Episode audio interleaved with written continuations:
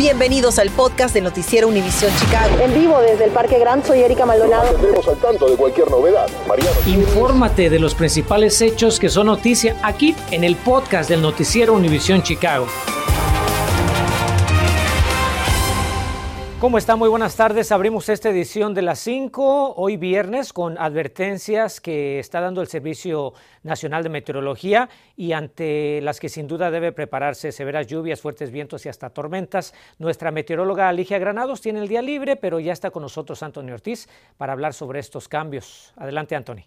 Hola, ¿qué tal? Muy buenas tardes, Enrique. Y mucho que hablar en cuanto a estas condiciones del tiempo porque ya la lluvia ha llegado a nuestra región y en las próximas horas tendremos más precipitación, pero también ese riesgo de tiempo severo según se acerque ese mal tiempo sobre nuestra zona. De hecho, hay algunos sectores que se mantienen con riesgo de tiempo severo. Aquellos lugares hacia el sur de la interestatal 80 son los que pudieran o son los más vulnerables a tener este riesgo de tiempo severo. Aún así, la ciudad de Chicago se mantiene en un nivel mínimo, en una categoría de 5 se mantiene en ese nivel 1. Así que aquí estamos vulnerables, obviamente, en las próximas horas según este mal tiempo se acerca. Bueno, lluvia intensa se mantiene en su nivel moderado, pero vean esto, el fuerte viento. Yo creo que lo que tendremos durante las próximas horas viento que pudiera estar superando ráfagas hasta de 50 millas por hora. Los tornados se mantienen bajo, pero nunca, nunca se descarta la posibilidad. ¿Cuándo pudiera ser esto? Bueno, entre 9 de la noche y 2 de la mañana es cuando ese tiempo severo pudiera estar sobre nuestra ciudad. Aquí mostrándole uno de los modelos, vea que la lluvia continuará acercándose y la otra ronda llegará en horas de la madrugada. Más adelante hablaremos en detalle de ese fuerte viento que pudiera estar afectando la madrugada y también la mañana de sábado.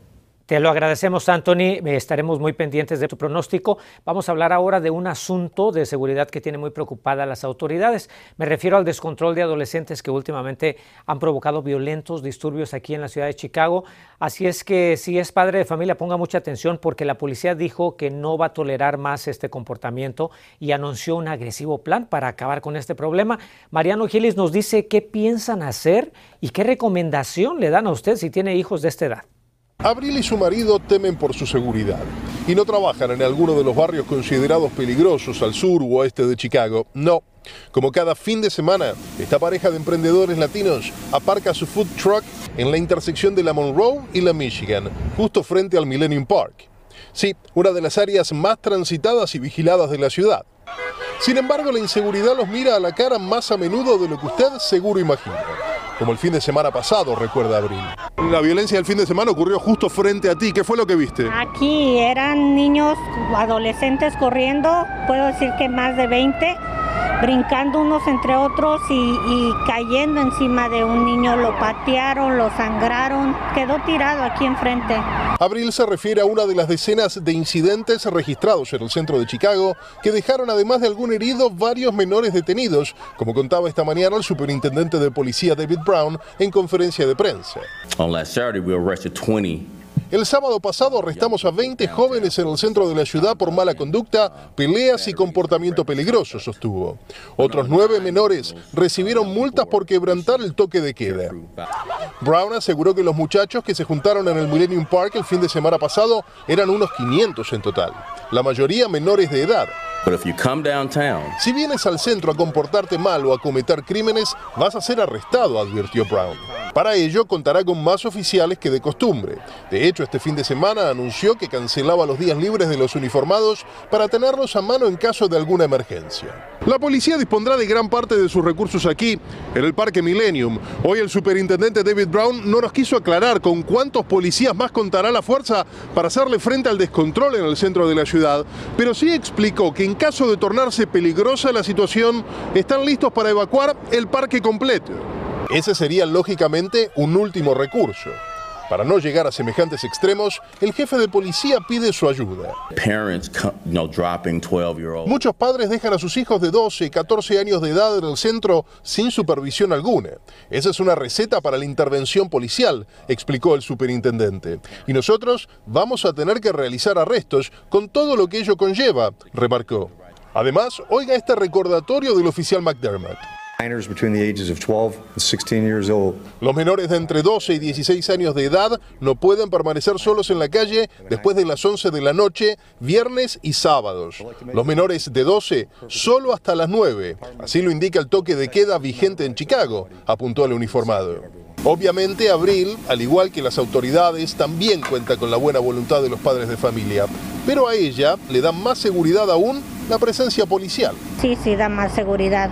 Tú igualmente vas a seguir trabajando aquí en esta esquina como siempre. Pues sí, tenemos que seguir trabajando y sacar para, para nuestro, es, es nuestro El sustento, ¿no? sustento de nuestra familia, exactamente. Mariano Gielis, Noticias Univisión Chicago. Por cierto, también se anunciaron esfuerzos para combatir el crimen a nivel estatal. El gobernador Pritzker firmó una ley para reducir la violencia con armas de fuego en todo Illinois. La nueva legislación proporciona recursos para los programas de intervención contra la violencia en las comunidades con más ataques armados del estado. Las subvenciones van a ayudar a las organizaciones comunitarias a crear y fortalecer programas de desarrollo juvenil y servicios de salud mental. Los choferes de la CTA anuncian una gran marcha contra la ciudad. Los conductores denuncian que cada vez más son víctimas de agresiones cuando están transitando en sus autobuses. El grupo dice que ante la inacción de las autoridades en proteger su integridad, mañana sábado van a marchar por la avenida Michigan justo en los momentos de las compras navideñas. El plan también incluye desplegar patrullas privadas en áreas de la ciudad donde choferes de la CTA han sido atacados mientras trabajaban. En los últimos meses ha habido la peor violencia que he visto como operador. Los choferes son el sustento del funcionamiento diario de Chicago, pero aparentemente no hay interés en la seguridad de los conductores. Nuestras vidas están al frente y al centro, pero sin una preocupación real por parte de la ciudad de Chicago. Solicitamos declaraciones a la ciudad y a la CTA sobre la queja de los choferes del transporte público. No las hemos recibido, seguiremos insistiendo. Vamos a pasar al tema de la pandemia, ya que detectan a la variante Omicron en al menos 25 estados de todo el país. Las autoridades de salud están advirtiendo que la cepa Delta sigue siendo la mayor amenaza de contagios de COVID. Las hospitalizaciones y muertes siguen aumentando en toda la nación, por lo que hay urgencia de que más personas se vacunen contra el coronavirus o se pongan la dosis de refuerzo.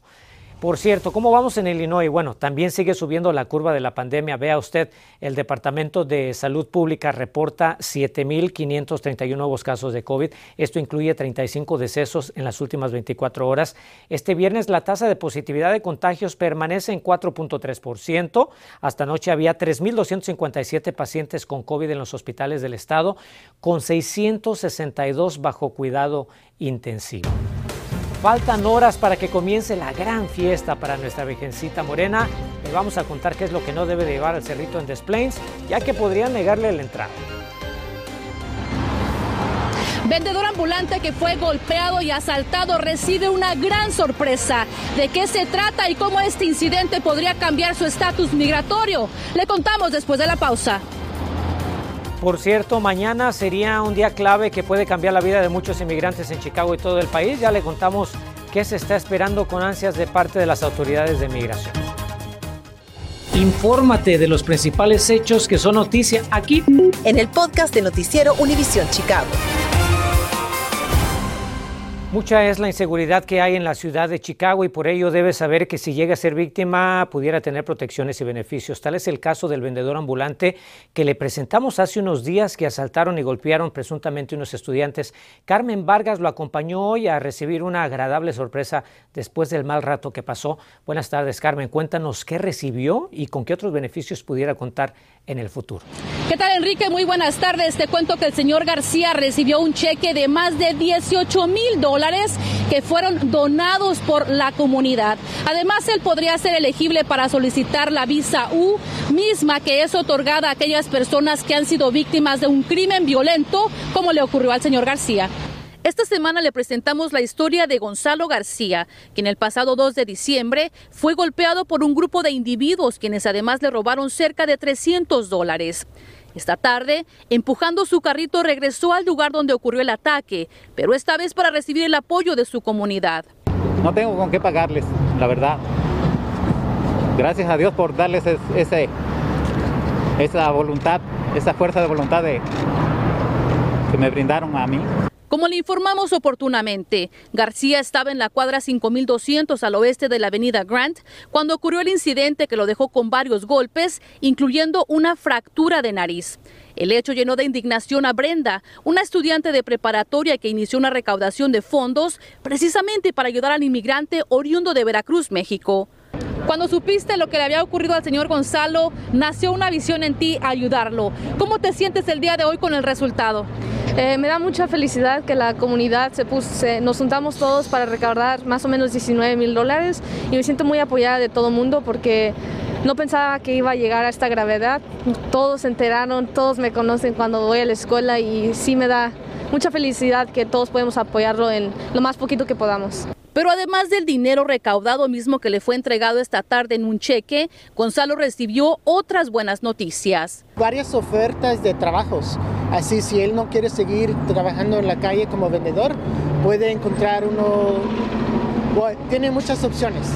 Hay, hay, varios fuera de la comunidad, um, dueños de negocios que, me mandaron mensajes que le mande esa oferta a él, pero también hay muchos negocios de la comunidad que le gustaría que él trabaje con ellos.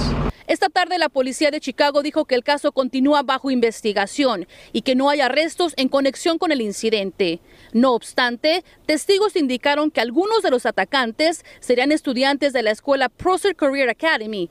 Noticias Univision Chicago contactó a las escuelas públicas de Chicago en busca de respuesta y nos respondieron vía correo electrónico y citamos.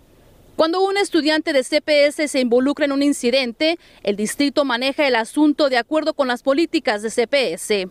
Por otro lado, Gonzalo nos compartió que es indocumentado, situación que le impide viajar a México para ver a sus seres queridos en su natal Veracruz. Mi familia, que no la he visto en mucho tiempo, mis, mis niñas, mis nietas, eh, no, no, las conozco en vivo, las, las veo en, en, los videos, pero no, no es igual. Afortunadamente, existe la visa U, que es otorgada a personas que han sido víctimas de ciertos crímenes violentos, como le ocurrió a Gonzalo. Consultamos a la abogada de inmigración Carlina Tapia Ruano al respecto. ¿Cómo puede una persona que ha sido víctima de un crimen solicitar la visa U? Inicialmente nosotros empezamos con el policía porque usualmente la investigación de los crímenes se inicia en las oficinas de policía y, o las oficinas de sheriff. Y es ahí donde uno tiene que pedir el certificado para la visa U.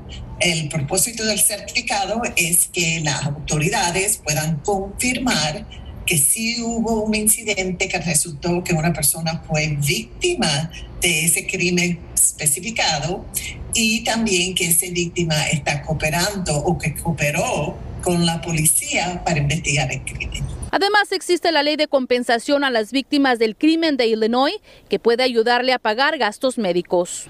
Y bueno, por el momento, el señor García dice que no sabe si va a seguir vendiendo sus elotes o si va a aceptar alguna de las múltiples ofertas de trabajo que ha recibido pues a raíz de este incidente. También nos compartió que va a enviar parte del dinero que le fue donado a su familia que vive allá en México. Estamos reportando en vivo desde Belmont Cragen.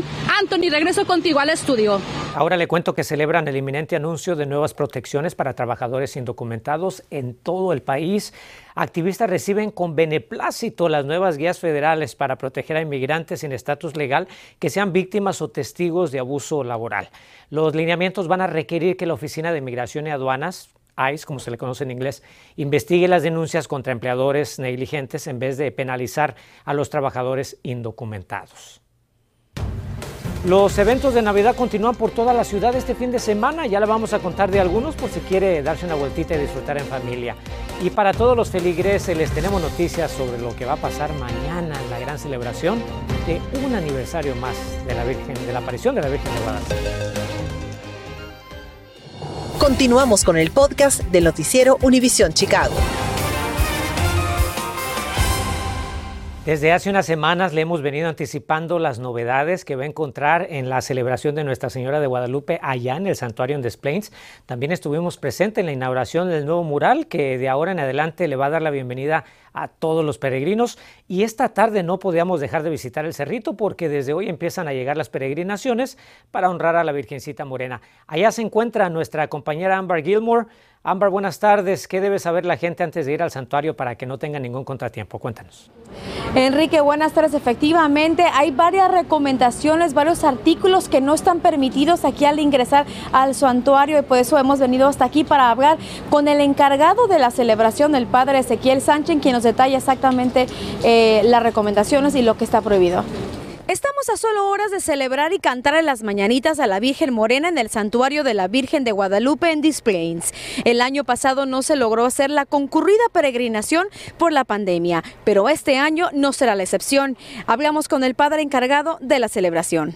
El COVID nos ha hecho daño, nos ha hecho daño emocional y vemos nosotros los sacerdotes que la gente sí está dolía, puesto que no hemos salido de esto y el futuro es un poquito más pecaminoso. Entonces hay que hacer algo que anima los corazones y nos prepara para un mejor futuro.